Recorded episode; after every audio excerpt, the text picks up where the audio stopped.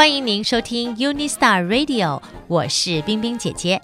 在今天节目当中，我们邀请到的特别来宾，也是我们 UniStar Kids 杂志里面的亲子教育专栏作家王琦老师。王琦老师在世界各地演讲，同时呢，也受邀到很多不同的国家，为当地的亲子教育方面的师资做培训。在老师这么多年的经验里面，他发现亲子之间的沟通是一个非常非常重要的起点。父母跟孩子之间有非常好的情感连结，再加上良好的沟通，那么很多事情都可以迎刃而解。接下来，我们就来听今天和王琦老师的访谈内容。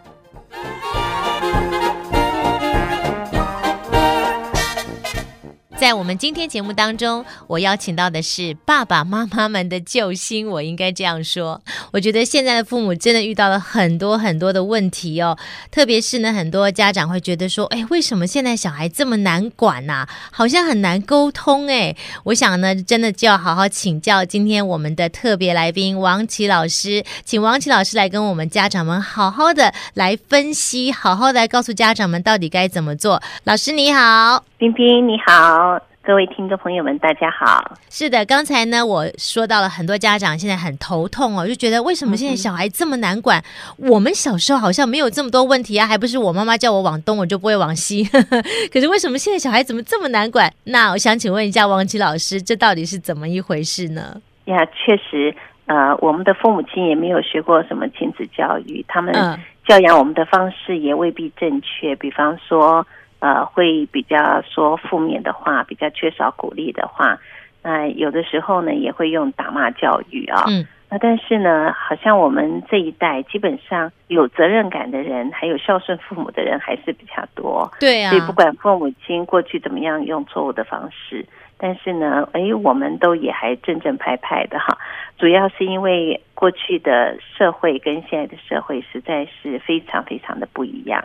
对耶，所以刚才呢，王琦老师讲到，就是我们小时候呢，父母亲甚至还真的就是打骂教育，在亚洲来讲，那我们也不都是呃就这么长大了，而且都还很孝顺父母。那刚才听这个老师讲到，就是因为现在整个的环境的改变，整个时代的改变，世界的改变，所以变得好像在跟孩子沟通方面，就产生了很多我们需要去学习的地方，对吗？对以前的社会呢，因为比较淳朴，嗯，所以社会本身它就是一个敬教，就是环境的教育啊。嗯，也就是说，当父母亲他对儿女是一种推力，把他推到呃外面，就是外面对他吸引力比较大。可是整个社会的道德以及价值观呢，都还是比较保守的。是。那现在呢的社会有一些特别的现象，也就是说，我们的孩子。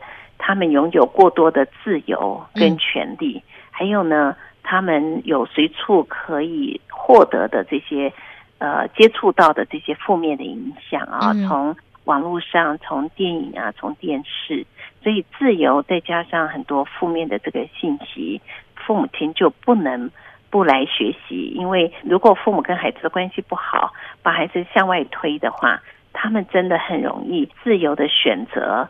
他们要接受什么影响，而他们现在也更有权利不听父母的，呃，不愿意受父母的影响。嗯哼，嗯哼，对，其实像刚才老师讲到，就是说现在因为你看，像手机啊，或者是电脑上面，你可以随便就可以接触到十万八千里以外的一些正确的、不正确的一些讯息，所以就变成说，孩子们受到外在的一些环境的影响，其实非常大。那如果说父母没有把孩子好好的跟他沟通，跟他拉近距离，你反而把它往外推的话，那就真的是糟糕了。对，再加上他们现在自由的尺度比较大，嗯，所以孩子们很会运用自由。我们以前都很认命啊，就是没有那么多自由，你就必须顺服，必须听从父母亲的。所以确实，二十一世纪的父母亲的挑战是非常的大。那因此，在这个时代，似乎教养孩子呢是必须要学习的。就好像冰冰姐姐的这个节目，呃，虽然一点时间，但是呢，家长们我们可以一起来学习正确的教养方式，有效的教养方式，嗯，能够在这个呃社会的大染缸中，教出成熟的、健康的下一代啊。嗯，那刚刚冰冰姐姐有特别提到，就是说，诶，这一代的孩子，父母亲都非常头痛啊。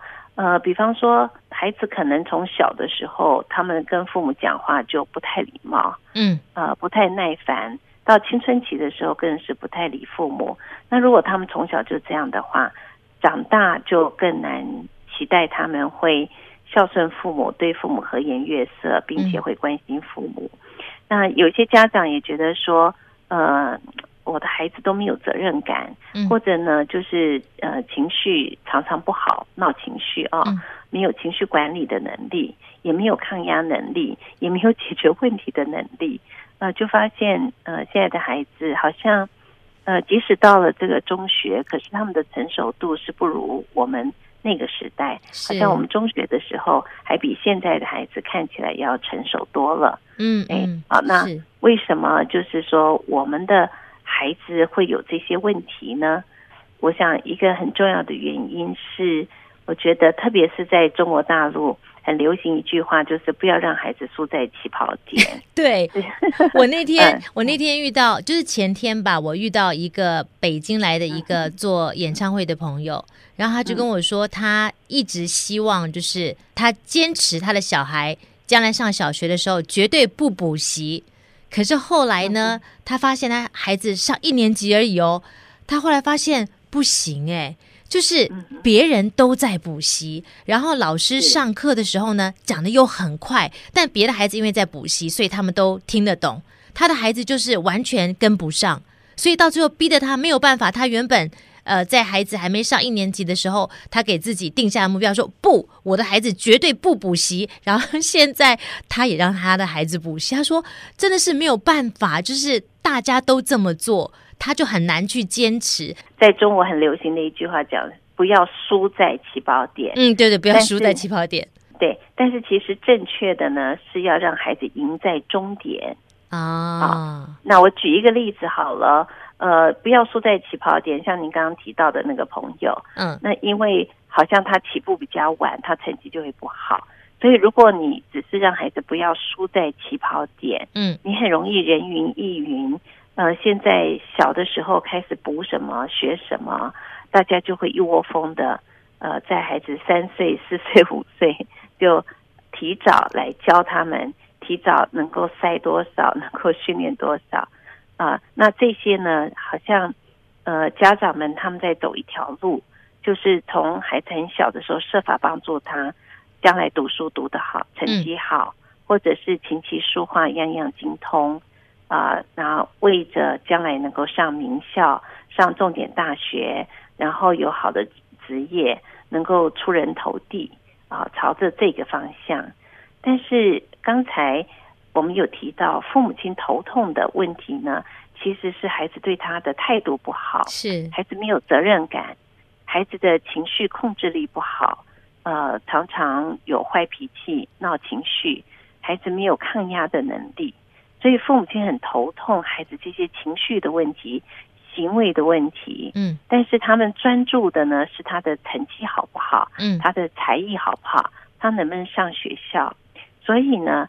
呃，家长们所有的时间跟金钱，其实都投注在帮助他成绩好，帮助他才艺好，帮助他将来能够上名校。如果你的钱财跟你的时间、你的努力都是朝这个方向，那你怎么可能去到达另外一个目标？好比我们现在是在洛杉矶，假如冰冰姐姐想去上海，嗯，啊，那你呃，你一定买的一个一张票是到上海。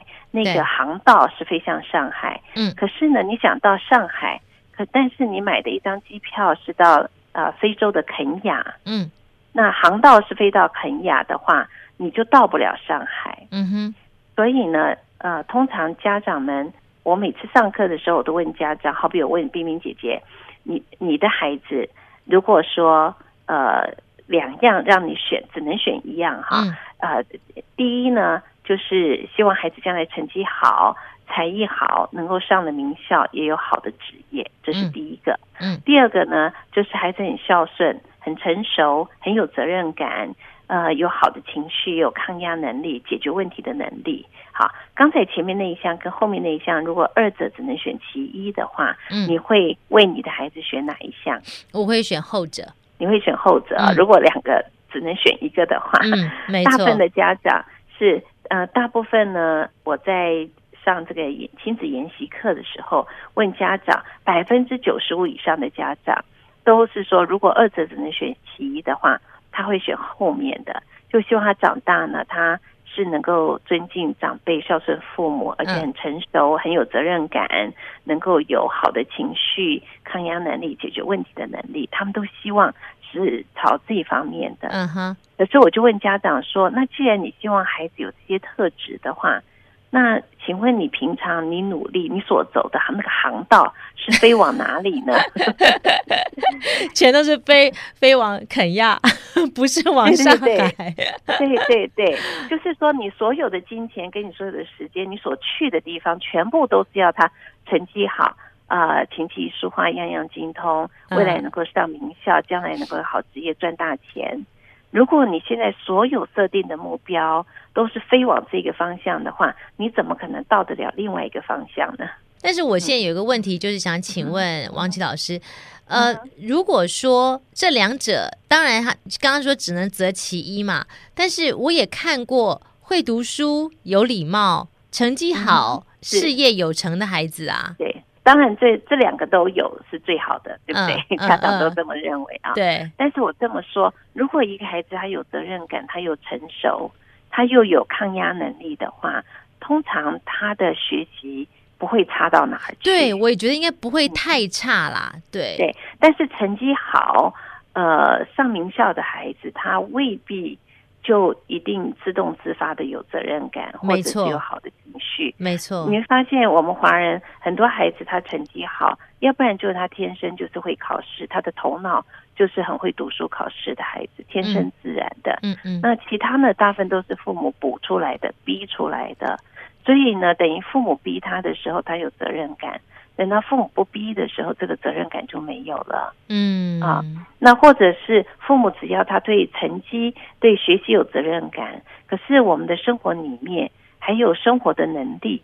你生活上还有很多其他的责任感，就从小就没有培养起来。是，我在想，那老师你应应该有听过，就有些家长会说，不用，你不用做家事，你什么都不用做，你就是好好念书就好。你只要把，对，你只要把书读好，你其他什么都不要管。对，所以孩子呢，要不然呢，就真的他有能力把书读好了，那剩下大把的时间，他什么都不用管，他空着做什么呢？当然就是上网。嗯啊，或者是呃上社交网站，或者是就玩电动啦，那这就很多家长他们非常头痛。可是呢，孩子功课已经做完啦，剩下的时间你又不让他做家事啊，从小已经没有做家事的习惯，从小已经没有培养他生活能力的习惯。嗯，那当然他就上网跟人家聊天啊，要不然就是跟朋友们。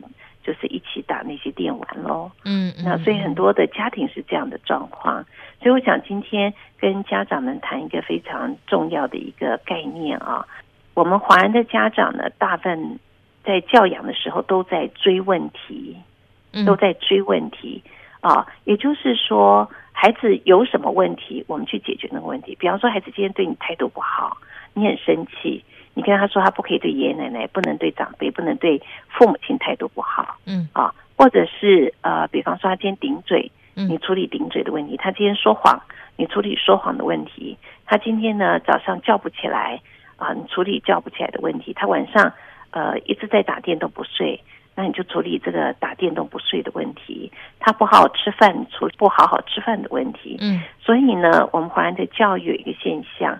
就是我们没有很清楚明确，我们到底希望孩子将来十八岁、二十岁的时候，他成为一个什么样的人？嗯。因此呢，我们就是变成在生活里面出了什么问题，我们才去解决那个问题。嗯。那但是你仔细问家长们，呃，我们在收音机前的听众朋友也可以想一想，当你的孩子到了十八岁，他自己要去读大学，或到二十岁真正成年的时候，你希望他具备哪些特质呢？哎，那你一定是希望他有很成熟的态度啊，能够有责任感。他当遇到人生困难的时候，他懂得怎么样化解自己的情绪。嗯，他能够很乐观，能够笑口常开，他能够有好的人际关系，他能够有抗压的能力，遇到困难的时候有解决问题的能力。那我相信很多家长都是希望孩子，如果你的孩子能够这么成熟，这么有责任感，啊、呃，情绪又很好，EQ 也很好，那当然，如果说他是这么负责又主动积极的孩子的话，你就不用担心他的学习。他即使不是会读书的，他一定也对他的专长一定可以发挥出来。嗯，对，所以呢，教养孩子，第一个呢，首先你需要定目标。你到底希望将来孩子身上有什么特质？好像以前我就希望我的孩子呢，他到某一个年龄的时候，他都能够为他自己负责任。嗯，那到我现在孩子都成年人了，让我最呃省心的就是孩子的责任感。嗯，因为我不用担心他们会不会好好吃，会不会好好睡，他们会不会好好做他们的工作，呃，早上起得来起不来。因为呢，所有的事情都是他们自个儿的事的时候，孩子成年到孩子十八岁以后，你真的是非常非常的轻松，嗯，因为他们都能够为自己负责。是是，所以像刚才呃老师也讲到，就是说父母亲一定要想清楚你自己的目标是什么，而不是说呃现在出了一个问题，我们先解决这个，出了下一个问题解决那个，就是没有一个系统性的一个一个目标，对吧？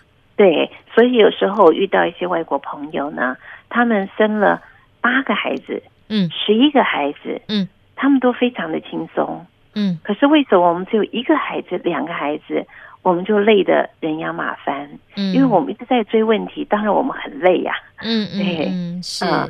所以呢，我们今天提到两个错误的观点。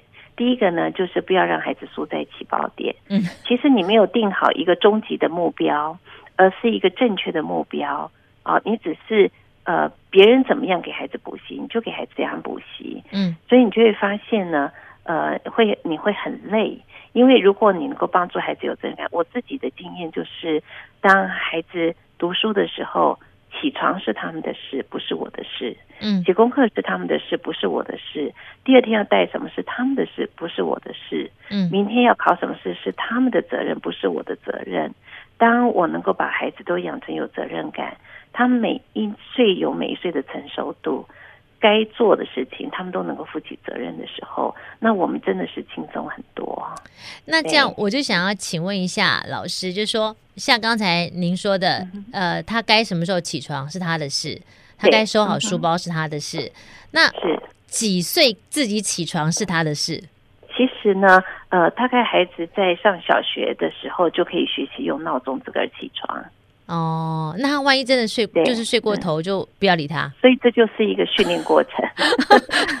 所以每一件事情都是需要训练。好比呃，孩子一岁的时候，吃饭是不是他的事，不是我们的事，对吗？嗯、但是我们发现有多少的家庭，呃，孩子喂饭可以喂到五岁、六岁，甚至十岁的？啊。啊！可是，一岁的孩子他怎么样可以这个吃饭？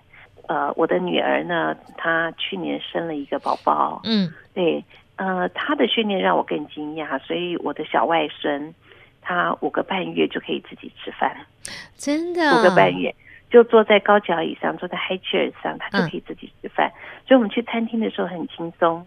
因为我们当然吃我们的，嗯，他吃他的，嗯，对，我记得那时候我去呃外州去拜访我女儿的时候，我要回到加州的前一天，女儿女婿请我到餐厅去吃饭，嗯，对，那所以他们在家里面都训练好孩子在餐桌上的规矩，嗯啊、呃，以及呃就是让他自个儿吃饭，嗯，所以那个时候才快六个月，五个五个半多，嗯、呃。对，我们在餐厅真的，他就是自己，他吃他的，我们吃我们的，所以在外面吃饭非常的轻松。就这个就是需要训练了。对，我觉得其实像很多华人家长就会觉得说，哎呀，这个用手抓，你你看，你看，你看，弄得那么脏，不行，不行，不行。然后一，你不要说五个月了，一岁肯定都说不行，两岁我觉得都不行。对，我以前教课的时候，我是跟家长，因为我的孩子小的时候，他们一岁都这个吃饭这样，哦，呃，所以我说最多呢，在九个月的时候可以坐在 high chair 上面，嗯嗯，他可以吃一些干的东西，嗯，但是呢，我女儿自己本身是学教育的，嗯，哎，所以我蛮惊讶的，她从孩子五个多月，他就开始训练他坐在高脚椅上，所以孩子屁股可以粘得住啊，嗯 嗯，就坐在那边。那所以刚刚冰冰姐姐问我说，呃，怎么让孩子他这个可以起床啊？几岁可以？几岁开始？对对，其实我觉得五岁六岁其实都还是可以的，呃，因为那个时候你给他一个闹钟，嗯，告诉他，呃，就是。这个时间闹钟醒了，他自己需要起来。嗯哼，就是越小的孩子越容易训练。是啊，那如果说他真的没起来，就让他迟到。呃，应该这么说，父母亲必须了解孩子。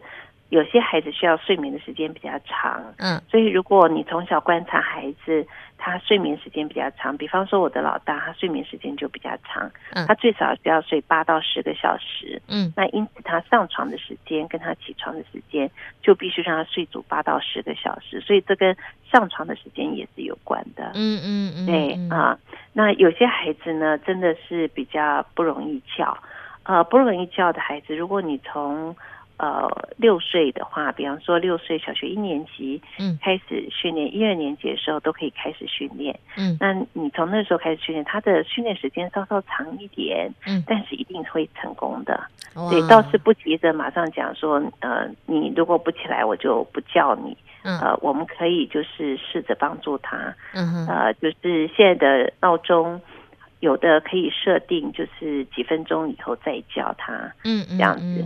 对，所以大部分孩子是可以训练，当然有很少数的孩子，他真的需要很多睡眠，所以他一睡下去就不容易叫他起来。那这种孩子，其实你需要更早去训练他，是能够呃自己可以起得来这样子。嗯，我觉得很多现在听我们节目的朋友、家长们想一想就，就啊，我好像 都没做到，好，所以呢，如果你的孩子现在还小，那当然就很很恭喜你，现在就听到呃王琦老师跟我们讲的这个这些好方法。那如果说你的孩子已经大了的话，我觉得还是 never too late。他现在大了，你可以跟他更可以跟他讲清楚，就是你觉得应该是怎么样，对，对不对？嗯，对对，我们可以给他一些弹性的时间，嗯，比方说这个星期。呃，你是用闹钟叫你。那如果闹钟呃响了，你还没起来，妈妈会叫你一次。嗯，之后我就不会再叫你了。嗯嗯，对。那讲的时候，我们不要用威胁的。嗯，好，从今天开始，你得自个起床。好，如果你起不来，我就不叫你。那这样子的话，会使得孩子产生一个防御的心理，所以他的重点是在。你会不会对他说出更凶的话？他安不安全？Uh huh. 他的注意力就不会在你训练他的事情上。所以父母亲的说话的口气跟态度也很重要，要让孩子知道，我不是要来处罚你或威胁你的，uh. 我是要来帮助你的。嗯啊嗯呀，所以如果是我的话，我就会呃告诉孩子说，他已经即将要上小学了，所以呃妈妈知道。你上小学就更大、更成熟啊，你可以负更多的责任。所以上小学一年级之后呢，呃，妈妈会帮你买一个闹钟，你可以自个起床。所以其实可以在上小学之前的那个暑假，快开学的前一个月或半个月，就可以让他开始练习用呃闹钟来起床。嗯。那同时呢，在开学之前也可以观察，呃，你的孩子是不是。就是睡下去很熟，不容易叫起来，或者很容易赖床。对，那当然夏天来训练的话，会比冬天训练也比较容易容易一点。好，好，然后我们都是用渐进式的啊、那所以呃。在第一个礼拜，有些孩子一训练马上就成功，嗯，因为呃，我们所面对的孩子真的都不一样，嗯嗯，呃，孩子们都通通不相同，所以你必须因材施教。那如果孩子呢，他是比较难起床的，就告诉他说他是可以自个起床。呃，如果在这个礼拜之内，如果他还不行的时候，妈妈会来叫一次。但是下个星期开始啊，呃，我相信你一定可以自个起床。这个礼拜我可以先来协助你。嗯，那如果用这样的态度跟口气，让孩子感觉我们是来帮助他更成熟，嗯，我们帮助他成为一个更有能力的人，好，更独立、更负责的人的话，孩子们就比较安全感来做这个训练，是会比较愿意跟你一起配合，我们在一起要完成一件事情的感觉。对。这个王琦老师讲到这一点，我觉得很重要。有的时候父母亲其实你要呃做的一个训练是同样的，但是 A 妈妈和 B 妈妈因为讲话的口气的不一样，给孩子的感觉是完全不一样的。为什么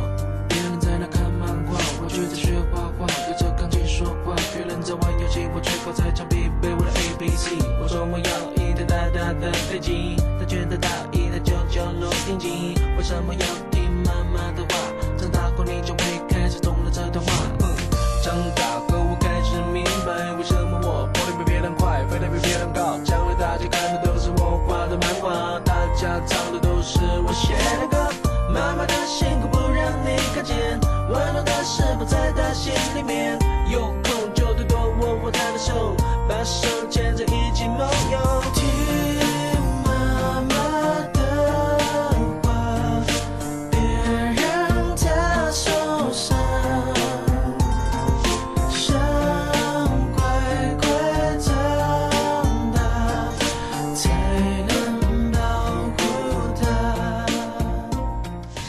刚才王琦老师跟我们谈到了，就是父母跟孩子之间的沟通呢，语气是一个非常重要的关键。如何让孩子可以听进去你说的话？那么在待会儿广告之后，我们再回到节目当中，听听看王琦老师还要给爸爸妈妈们哪些非常重要的建议呢？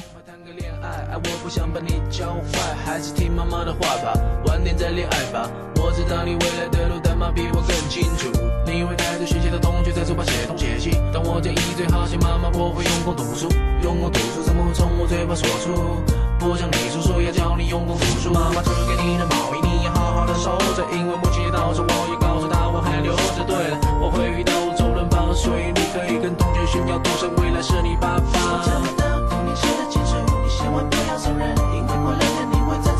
性格，因为情歌，因为张学友开始准备唱吻别。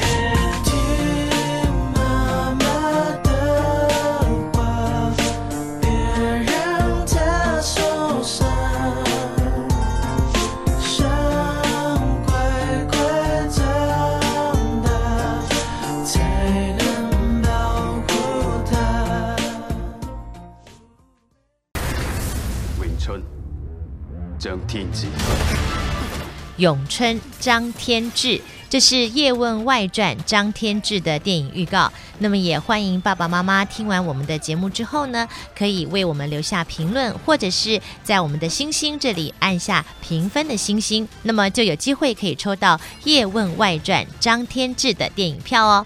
得奖通知会在四月十号的时候公布在 UniStar Kids 的 Facebook 粉丝页，还有 WeChat 的公众号。